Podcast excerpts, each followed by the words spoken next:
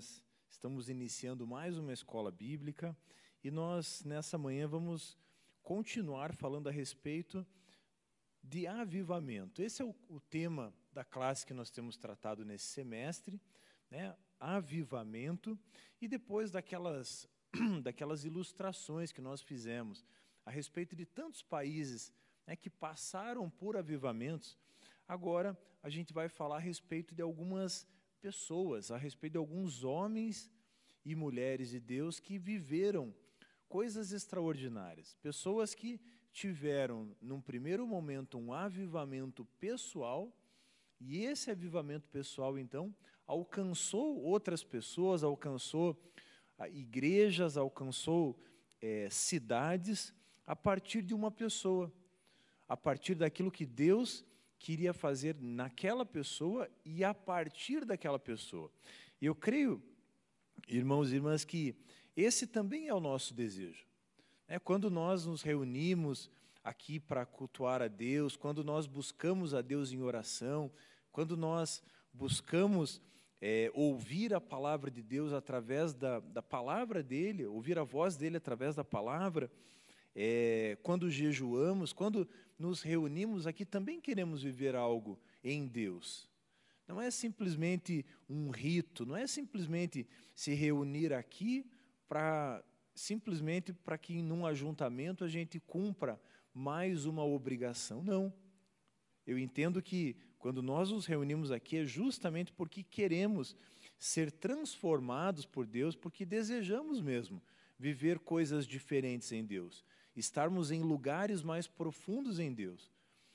Porque Deus, na sua grandeza, Ele vai nos revelando coisas pouco a pouco. Deus é o Criador do universo, Ele criou tudo com uma palavra. Ele criou tudo a partir da palavra dele. Então, a grandeza de Deus, aquilo que Paulo vai falar, a grandeza de Deus é insondável. Mas Deus, na sua grandeza insondável, ele vai nos revelando dia a dia. E essa é, esse é o nosso papel enquanto filhos, enquanto igreja. E hoje, nessa aula, né, nesse dia 5 de junho, nós vamos falar a respeito desse homem aqui. Na semana passada a gente falou sobre John Wesley. E nessa semana agora vamos falar a respeito de Charles Finney, esse homem que viveu ali no final do século XVIII, começo do século XIX, nos Estados Unidos, e ele foi um grande avivalista. Eu creio que você possivelmente já tem ouvido falar desse homem, né, Charles Finney, e nós vamos falar um pouquinho a respeito dele. Mas eu já quero de antemão te dizer que a gente não vai falar a respeito da biografia dele especificamente. O que, que ele fez, né? aquela biografia mesmo. Eu separei aqui alguns aspectos da vida desse homem que nos ensinam e que podem nos mostrar, não um método, mas nos mostrar de que maneira que esse homem se comportou e de que maneira ele atraiu os olhos de Deus e de que maneira Deus fez o que fez através da vida dele. Né, então, esse homem aí que nós vamos falar, Charles Finney, então, nasceu ali em 1792 até e morreu em 1875. Passando. Passa para mim lá, por favor.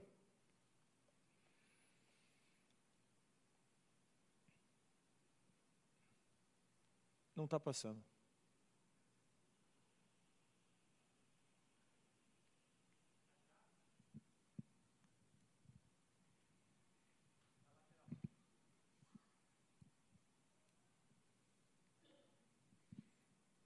Era só ligar o aparelho. Obrigado. Então, olha só. Charles Finney, então, ele é considerado o pai do avivamento moderno. E olha que interessante algumas questões a respeito dele.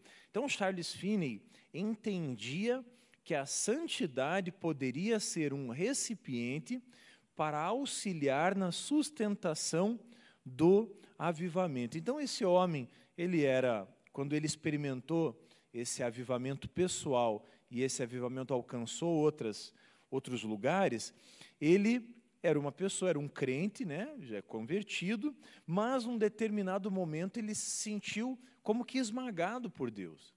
Como eu, eu imagino que como muitas vezes a gente se sente, a gente começa a sentir uma insatisfação em Deus. É, tem até um, um, um termo que a gente usa, uma insatisfação santa. Ou seja, é o não se conformar com aquilo que está vivendo. Puxa, é bom o que eu estou vivendo, sim, mas eu entendo que existe algo mais em Deus. E Charles Finney, então, viveu essa experiência antes de ter esse avivamento pessoal e que depois alcançou é, tantos outros lugares. E, e, no começo desse avivamento que ele experimentou, ele entendeu que o fator principal ali era a santidade. E aí nós, enquanto crentes, a gente concorda absolutamente que santidade é fundamental. Né? Mas ele entendeu essa santidade, ele levou isso, é, ele experimentou, vamos dizer assim, uma consagração extrema, uma consagração total de vida. Ele entendeu que ele precisava se consagrar de uma forma absoluta para experimentar aquilo que ele estava sentindo da parte de Deus, que Deus queria levar ele para esse lugar. Então, olha só alguns textos aqui que falam a respeito desse, da santidade, a respeito desse aspecto da fé. Então, primeira carta de Pedro, se você tiver aí com a tua Bíblia e quiser abrir, primeira carta de Pedro, no capítulo 1, dois versículos, ó, 15 e 16, diz assim: Pelo contrário, assim como é santo aquele que os chamou, Deus, sejam santos vocês também em tudo que fizerem porque está escrito: sejam santos, porque eu sou santo. Né? Esse está escrito aqui, está lá em Levítico capítulo 11. Ou seja, Pedro transmitindo para a igreja: olha, vocês servem a um Deus santo, vocês estão diante de um Deus santo, então é necessário que a imagem desse Deus santo produza em você também a santidade. Que é impossível, meus irmãos, nós estarmos diante de Deus contemplarmos a beleza de Deus, contemplarmos a santidade de Deus e não sermos transformados por Deus. Vamos imaginar o que, o que viveu, por exemplo, o profeta Isaías. Num determinado momento, Isaías diz: Eu vi o meu Senhor, eu vi Deus assentado no sublime trono. E aí qual é a reação dele?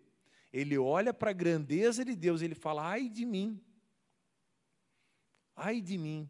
Ou seja, é impossível nós estarmos diante de Deus e não sermos constrangidos por Ele.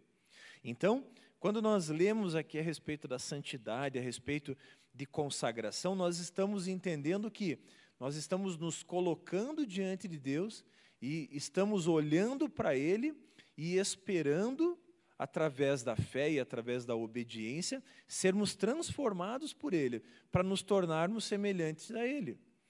É bem verdade que nós não vamos ser iguais a Deus. Enquanto nós estivermos aqui nesse corpo é, mortal, corruptível, nós estaremos constantemente lutando. Mas nós estaremos buscando essa santidade. Um outro texto interessante é Hebreus 12, 14, que vai dizer também que sem santidade, né, sem santificação, ninguém verá o Senhor. Olha só, Hebreus 12, 14. Procurem viver em paz com todos e busquem a santificação, ou seja, busquem esse processo de aperfeiçoamento, sem a qual, né, sem a santidade, sem a qual ninguém verá ao Senhor. Outro texto também que fala a respeito de santidade, um, um, um versículo ali do Sermão do Monte, Mateus 5,8: Bem-aventurados os limpos de coração, porque verão a Deus. É, então, esse ver a Deus estabelece ali um padrão de um filho de Deus. Qual é o padrão de um filho de Deus? Buscar a santidade. Eu ouvi ontem, li ontem uma palavra do pastor Márcio Valadão e ele dizia assim que o crente não é aquele que vive limpo, mas é aquele que está sempre se lavando. Ou seja, o fato de sermos crentes não significa que nós nunca mais vamos pecar, mas significa que nós não vamos viver na prática do pecado. E quando pecarmos, nós vamos buscar o perdão e a redenção em Deus. Então, bem-aventurados os limpos de coração, porque verão a Deus. Né? E essa santidade também é algo que o apóstolo Paulo vai falar em Romanos 12, no, no, no versículo 1, também um texto bem conhecido, no qual Paulo fala a respeito de sermos transformados, né? termos a nossa mente transformada. Ele vai dizer assim, ó, portanto, irmãos, pelas misericórdias de Deus, peço que ofereçam o seu corpo como sacrifício vivo, santo e agradável, pois esse é o culto racional de vocês. Ou seja, é justamente isso: estar contemplando a Deus e estar permitindo ser transformados por Deus. De que forma? Oferecendo a nossa vida como um sacrifício vivo, santo e agradável. Ou seja, é viver e fazer não aquilo que me agrada, mas aquilo que eu entendo que agrada a Deus. Ou seja, é a, a obediência, né, é a fé seguida da obediência. Então, Charles Finney entendeu essa necessidade. Ele entendeu que ele não conseguiria viver algo maior em Deus se não fosse por meio da santidade. Por isso que ele vai escrever ali que a santidade era um recipiente para auxiliar na sustentação do avivamento. Então, dois aspectos que dois aspectos, acho que eu passei um ali, deixa eu voltar aqui um pouquinho. Aqui. Então, essa história aqui de Charles Finney, essa parte da biografia dele, foi tirada daquele livro Momentos Decisivos. Né? Acho que todos os irmãos estão familiarizados com aquele livro. É um livro do Bill Johnson, é um livro bem recente, mas que trata a respeito desses avivalistas aqui. Então, alguns momentos decisivos na vida dele. E eu creio que se aqui nós perguntássemos para cada um, cada um poderia contar um momento decisivo que teve com Deus. Aquele momento em que você se sentiu esmagado por Deus mesmo, se sentiu entendendo que Deus queria algo mais de você. E daí, naquele momento, você tomou uma decisão. Né? Pode ser o momento da tua conversão, pode ser pós-conversão.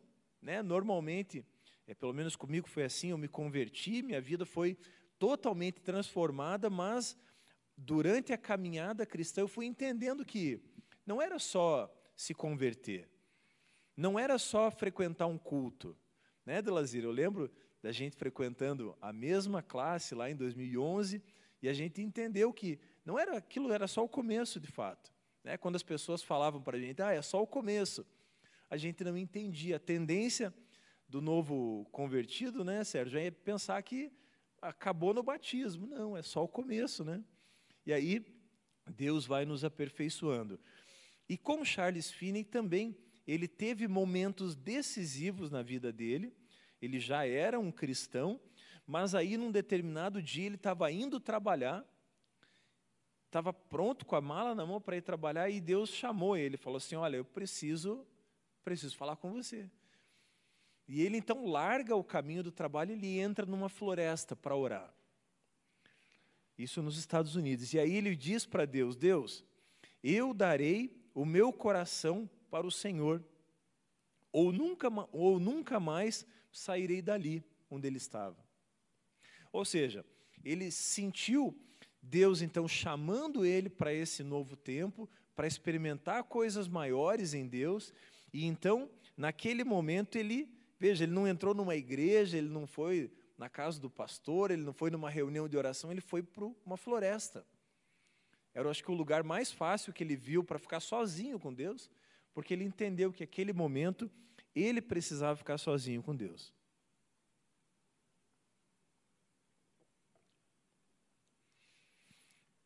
E o clamor dele era justamente isso: Deus, eu quero derramar toda a minha alma para o Senhor.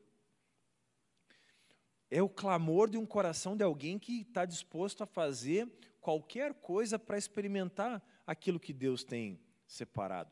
Né? Quando o apóstolo Paulo vai escrever que a vontade de Deus é boa, é agradável e é perfeita, é, é verdade, ela é boa, é agradável e é perfeita, mas exige também de nós uma disposição para viver isso.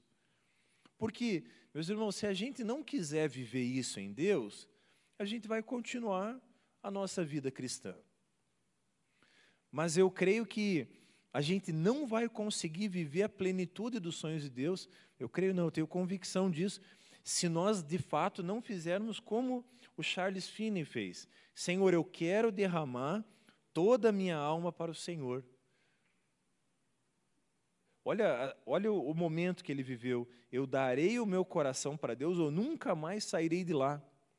Imagine, imagine você entrar no teu quarto para orar e falar, Deus, enquanto o Senhor não falar comigo, enquanto o Senhor não me transformar, eu não vou sair daqui.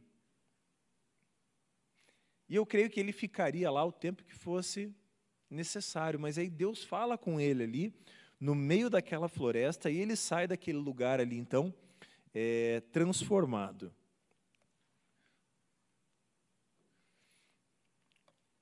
Então, a partir desse momento, né, dois aspectos impactaram demais a vida desse homem. Uma delas foi a entrega, né, a entrega total, a busca pela presença de Deus.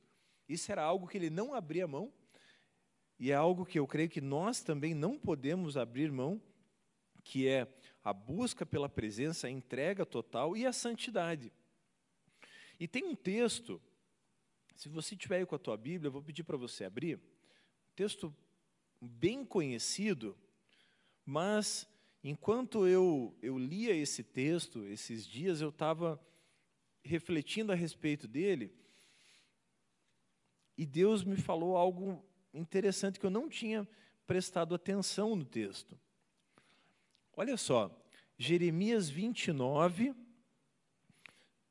é, eu vou ler aqui a partir do 11, que é um, é um, é um texto bem conhecido. O texto fala assim, ó, Jeremias 29, 11. Diz assim: Eu é que sei, eu é que sei os pensamentos que tenho a respeito de vocês, diz o Senhor. São pensamentos de paz e não de mal, para dar-lhes um futuro e uma esperança. E o versículo 12: Então vocês me invocarão, se aproximarão de mim em oração e eu os ouvirei. É o versículo 13. Vocês me buscarão e me acharão quando me buscarem de todo o coração. E aqui, ao ler esse texto, eu entendi que esse buscar de todo o coração não é buscar com o meu coração a Deus. Não é uma, algo que vem da minha parte para buscar a Deus com o meu coração. Mas é o contrário, é algo que eu faço para enxergar Deus e buscar entender aquilo que está dentro do coração de Deus. Então, buscar Deus de todo o coração, na realidade, é buscar o coração de Deus, e não a partir do meu coração. Não é aquilo que o meu coração está dizendo, mas é aquilo que está no coração de Deus. Por isso que o texto vai dizer: que vocês me buscarão e me acharão. E aí no 14 ele vai dizer assim: Eu serei achado por vocês, ou seja, isso consiste em olhar para Deus e procurar conhecer o coração de Deus. Não é buscar eu com o meu coração buscar a Deus. Não tem a ver com buscar entender o que está dentro do coração de Deus. E aí sim, o versículo 14 vai dizer que eu serei achado por vocês, ou seja, quando eu busco entender o coração de Deus, ele me mostra o coração dele, mas não tem a ver com o meu coração. Buscar de todo o coração significa buscar o coração dele. Né? E foi isso que o Charles Finney viveu. É, essa entrega e essa santidade, então, tem a ver com buscar o coração de Deus. E um outro texto que fala também bastante a respeito dessa entrega, dessa santidade, é o Salmo 27. É, o Salmo 27 inteiro né, vai falar a respeito da confiança que Davi tinha em Deus, mas tem um versículo, especificamente o 4, que vai dizer assim: ó, uma coisa, Salmo 27, 4. Uma coisa eu peço ao Senhor e a buscarei que eu possa morar na casa do Senhor todos os dias da minha vida, para contemplar a beleza do Senhor e meditar no seu templo. Né? Ou seja, esse texto aqui, ele está fazendo um paralelo com aquilo que Jeremias está falando também. Porque olha só, o salmista diz que ele quer contemplar a beleza de Deus e meditar no seu templo. E esse meditar, essa palavra meditar, significa não somente uma meditação, não é simplesmente um, um, um estado de, de adoração, é, é mais do que isso. Esse meditar é buscar a orientação. Então veja que não é uma coisa simplesmente passiva, né, como os nossos é, conhecidos aí, alguns amigos budistas, né, que ficam ali naquela meditação, buscando né, um, um transe, né, buscando chegar no, no atingir um, um nível de, é, de, de meditação. Ele não é isso. O meditar aqui é mais do que isso é não apenas contemplar a Deus, mas buscar orientação dele. Ou seja, é a mesma coisa que Jeremias está falando.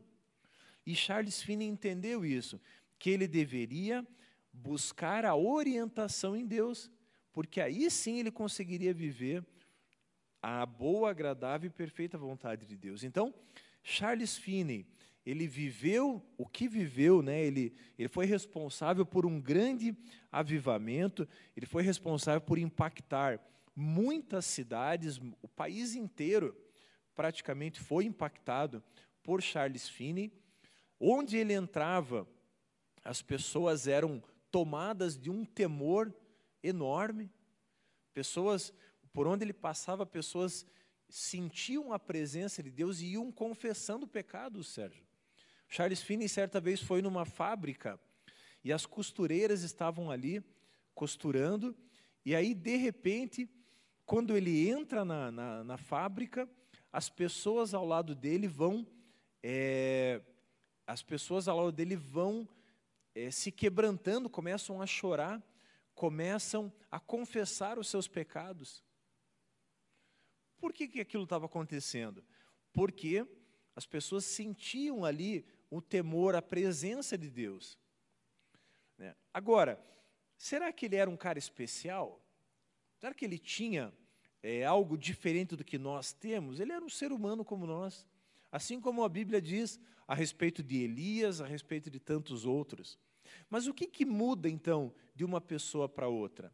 Justamente essa entrega e essa busca pela santidade, busca pela presença de Deus.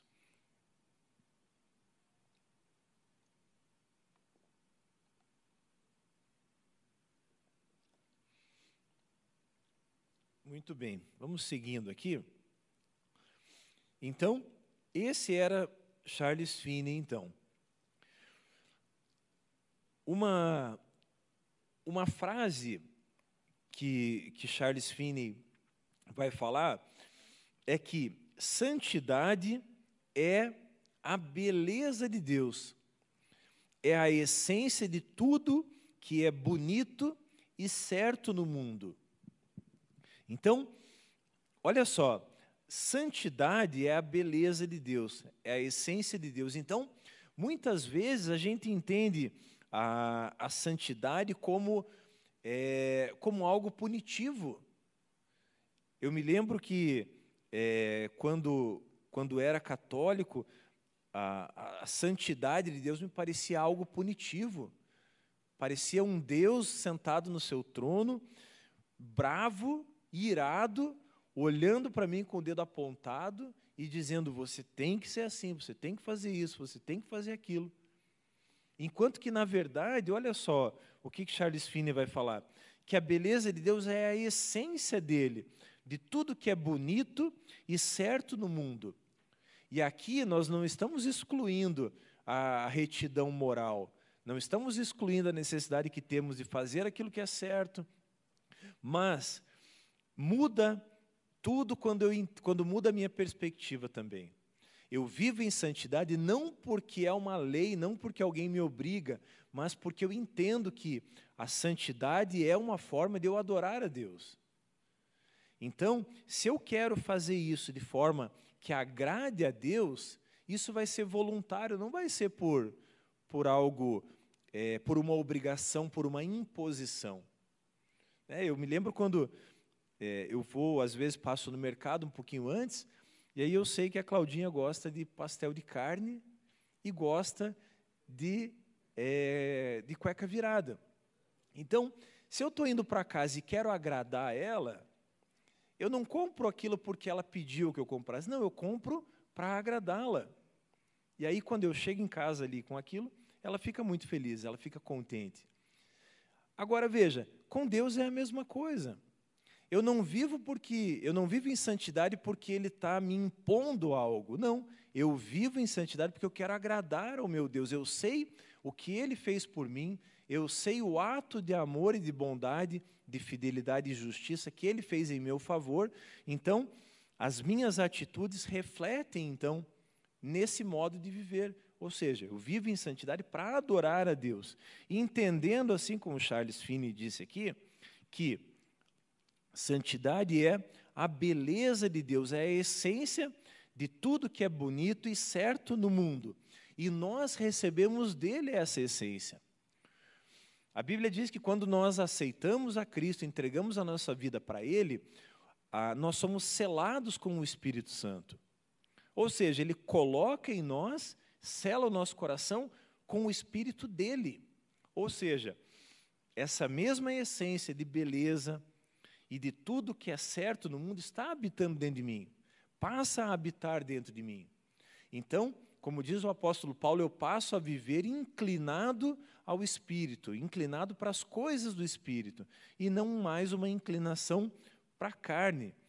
É, ou seja, eu vou buscar, eu vou viver essa retidão, mas com uma motivação diferente do coração, que é agradar a Deus. E Charles Finney entendeu que para ele viver esse avivamento, né, um avivamento pessoal e um avivamento que alcançou todo o, o, os Estados Unidos, ele precisava também ter essa compreensão diferenciada daquilo que de, de quem Deus era.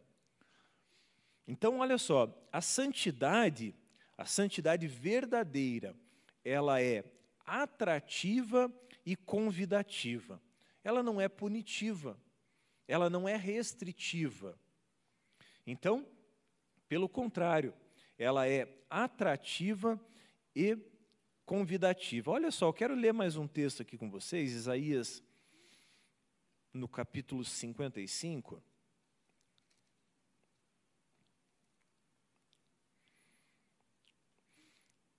Porque essa santidade, além de ser atrativa, além de ser convidativa, ela também é protetiva. Né? Quando a gente lê, por exemplo, o Salmo 91, o salmista vai dizer que aquele que habita em Deus, aquele que habita no esconderijo de Deus. Ou seja, ele vai falando uma série de coisas que beneficiam aquele que vive em Deus. Ou seja, viver na presença de Deus é algo atrativo, convidativo e também protetivo. Agora, eu quero ler aqui Isaías 55, olha só o que, que o texto diz. Todos vocês que têm sede, venham às águas.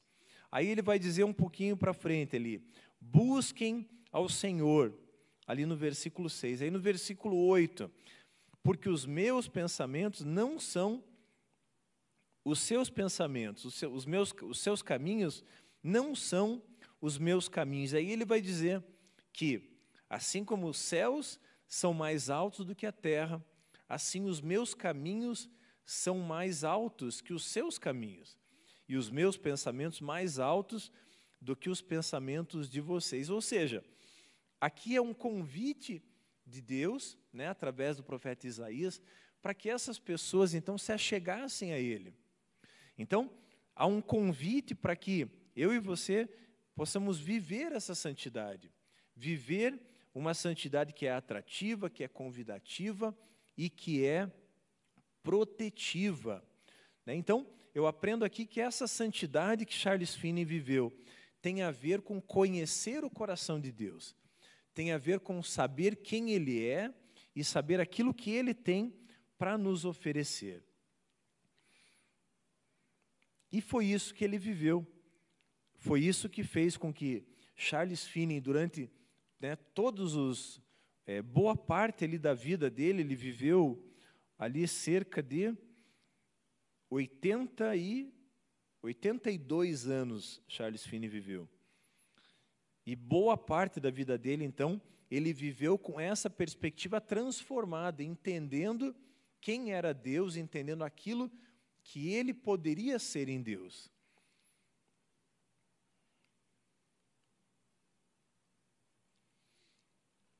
Então, olha só, algumas lições que a gente aprende com a vida de Charles Finney e também com aquilo que, que Deus quer fazer em nós.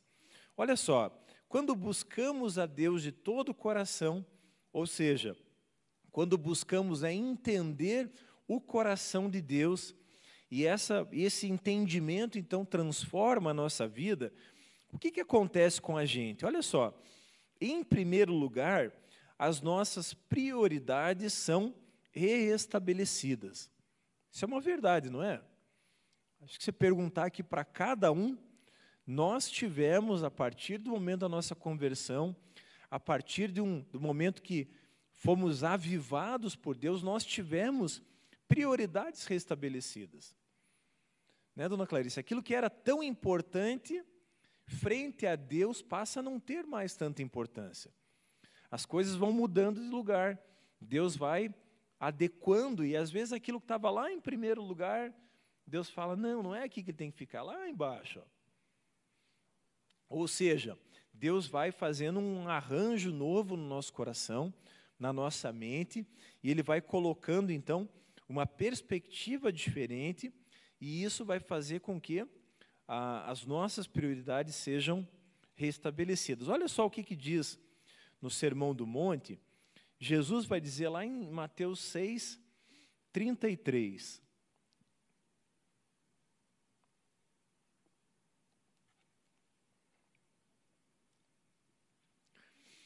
Vai dizer assim, ó, o texto começa ali, o, o trecho que eu quero destacar, começa lá no versículo 25, que fala sobre diversas preocupações.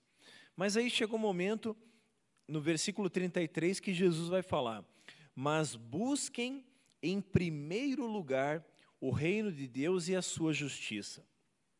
E todas estas coisas lhes serão acrescentadas. Ou seja, olha a mudança de prioridade.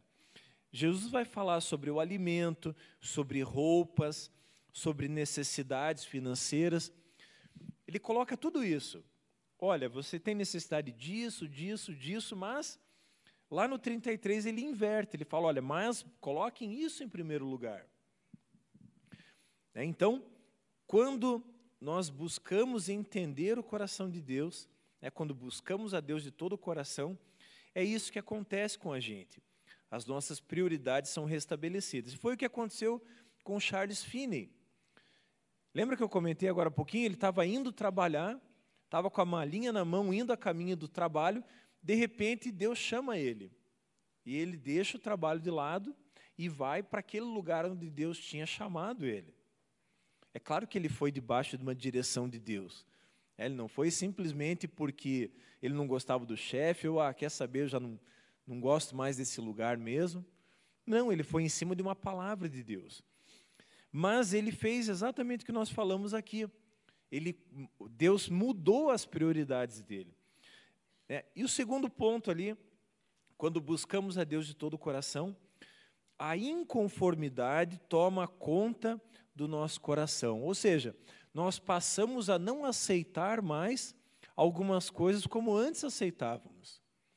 Né, então, por exemplo, você pode, num determinado momento, entender que aquele tempo que você tem de entretenimento, duas, três horas ali, por exemplo, para assistir um filme, e vai orar 15 minutos, talvez Deus queira mudar essa, essa chave ali, mudar essa prioridade. De repente você vai dedicar um tempo maior para Deus, de repente você vai trocar algumas prioridades. Então, isso tem a ver com a inconformidade, inconformidade também diante do pecado. quando buscamos entender o coração de Deus, como eu disse anteriormente, é impossível que a gente permaneça o mesmo. Algumas coisas já não vão fazer parte mais da nossa vida. E com Charles Finney também foi assim.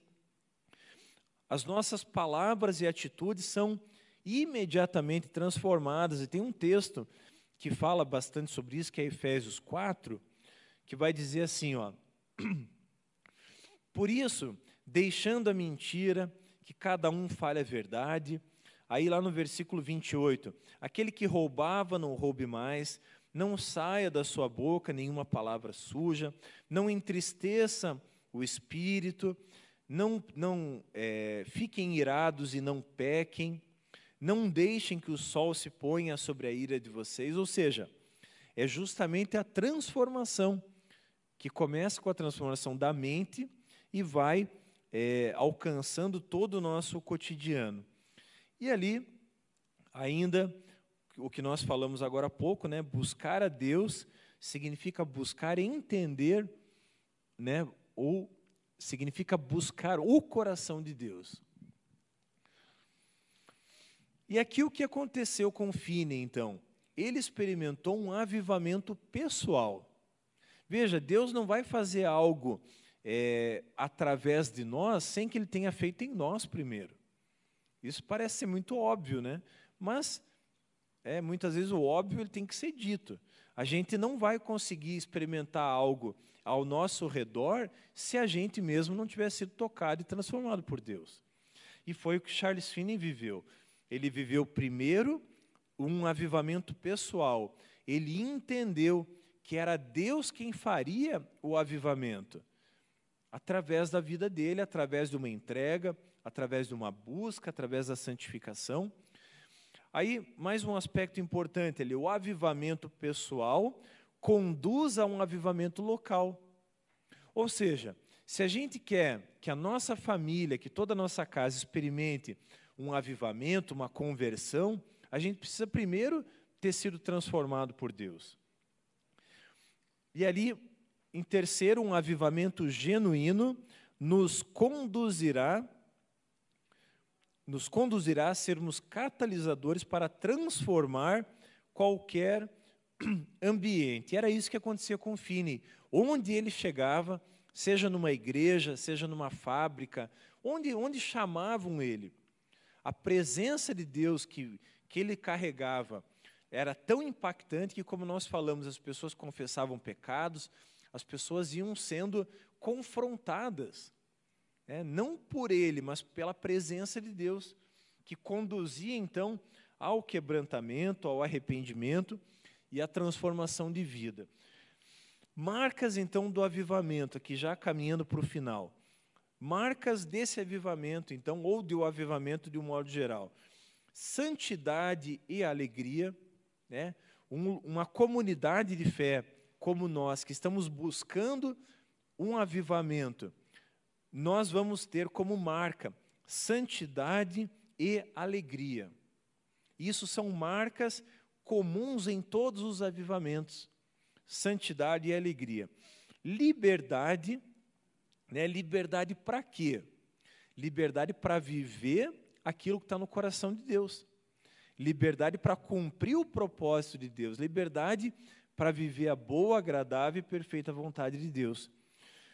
É, marcas do avivamento, repouso do Espírito sobre, né, ali não está faltando palavra, é intencional ali o sobre, né, sobre quem? Sobre a pessoa, sobre a família, sobre a igreja, sobre o local de trabalho, onde nós estivermos, a Bíblia vai dizer, João vai dizer que, é, são palavras de Jesus, eu recebi o reino do meu Pai.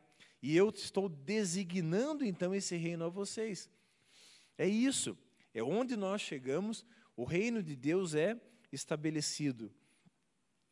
E permissão para que Deus invada os ambientes e faça a sua vontade. É, ou seja, Deus pode todas as coisas? Pode, mas Deus só vai fazer em nós e através de nós se nós estivermos dispostos e disponíveis para viver isso que Deus tem é, separado para nós. E por último, Charles Finney, então, ele aprendeu, né, e uma, um dos aspectos aqui também desse avivamento é a oração. Então, ele aprendeu que a oração que não nos move, ela não será capaz de mover a Deus. Ou seja, se eu estou orando por um avivamento, se eu estou orando por uma transformação, mas eu mesmo não sou transformado, como que eu quero que Deus transforme o lugar onde eu estou? Ou seja, a oração precisa primeiro me mover. E quando ela me mover, ela vai mover o ambiente onde eu estou, a minha casa, a minha família. Uma outra marca aqui do avivamento, que foi muito forte na vida de Charles Finney, é que ele defendeu os indefensáveis. Ou seja, quando o avivamento, é, uma das marcas do avivamento é a preocupação com o outro, é o envolvimento em é, resgatar aquele que está perdido. É, o, o avivamento tem como marca também esse cuidado com o outro. Né? O avivamento ele não, ele não vem para ficar dentro da igreja, mas pelo contrário, ele vem para alcançar quem está fora e também alcançar aquele que está necessitado. É, e uma outra coisa importante é que Charles Finney experimentou constantes transformações. E isso tem a ver com o espírito de religiosidade que muitas vezes a gente tem dentro da igreja. Ah, eu já me converti, eu estou bem do jeito que eu estou. Se Deus quiser fazer algo em mim, Ele vai fazer aqui do jeito que eu estou. E, no entanto, aqui, Charles Finney entendeu que ele precisava, e, e ele experimentou de fato, constantes transformações. Ou seja, Deus, meus irmãos e minhas irmãs, Ele sempre tem coisas novas para ir acrescentando em nós.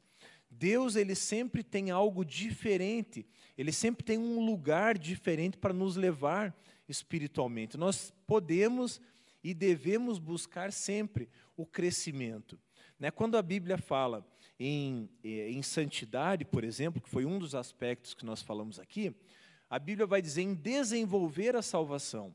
Ou seja, se ela fala que eu posso desenvolver, significa que não é algo estático. Significa que eu posso buscar, que eu posso me aperfeiçoar, que eu posso crescer. Então, essa é uma das marcas do avivamento. Né? E foi uma das marcas na vida aqui de Charles Finney. Ele experimentou constantes transformações vindas da parte de Deus. Amém? Muito bem. Então, na semana que vem, a gente vai continuar falando a respeito desses avivalistas e vamos dar sequência até o final do mês de junho, falando a respeito desse tema, e depois teremos a nossa classe aqui de, de férias, né, durante todo o mês de julho, falando sobre alguns aspectos da, de bases da fé cristã. Amém? Vamos encerrar, então vou te convidar para que você se coloque em pé.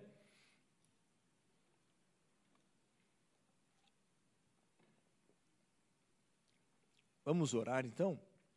Senhor, nós queremos te agradecer, Deus, por essa manhã. Obrigado, Deus, pelo privilégio que temos de começar a nossa semana rendidos aos teus pés, conhecendo mais do Senhor através da tua palavra. E, Senhor, nesse momento que nós vamos prestar culto a ti, nós queremos te pedir, ó Deus, que o Senhor leve cativa ao Senhor a nossa mente e o nosso coração e que possamos, Senhor, entregar a Ti um culto de todo o nosso coração. Nós te agradecemos, Senhor, te louvamos e pedimos a Deus que o Senhor estabeleça o Teu domínio, a Tua autoridade e o Teu poder sobre a nossa vida, em nome de Jesus. Amém.